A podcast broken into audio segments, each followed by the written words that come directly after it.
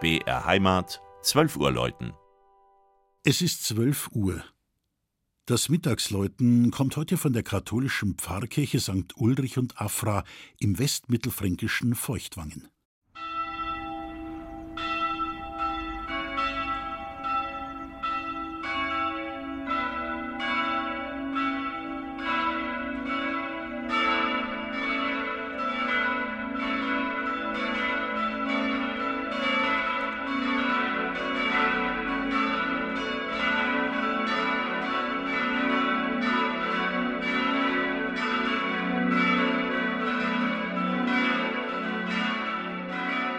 Der Name der Kirche lässt aufhorchen.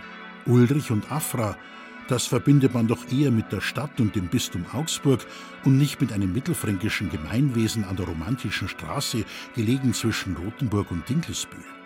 Und tatsächlich, Feuchtwangen ist seit Jahrhunderten eng mit der Schwabenmetropole verbunden.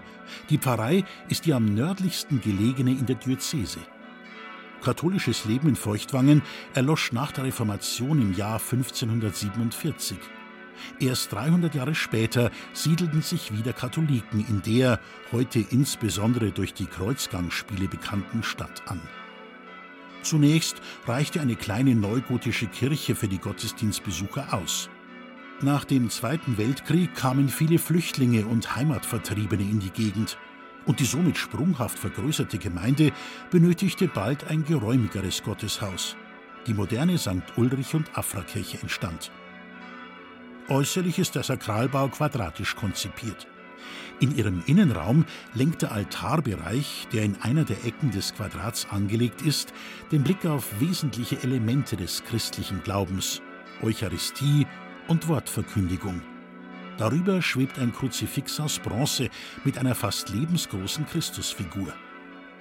Ein besonderes Schmuckstück stellt die Marienkapelle dar, mit einer mittelalterlichen Pietà und einer vielfarbigen Glasfensterwand, auf der Symbole und Szenen der Passion Christi zu sehen sind.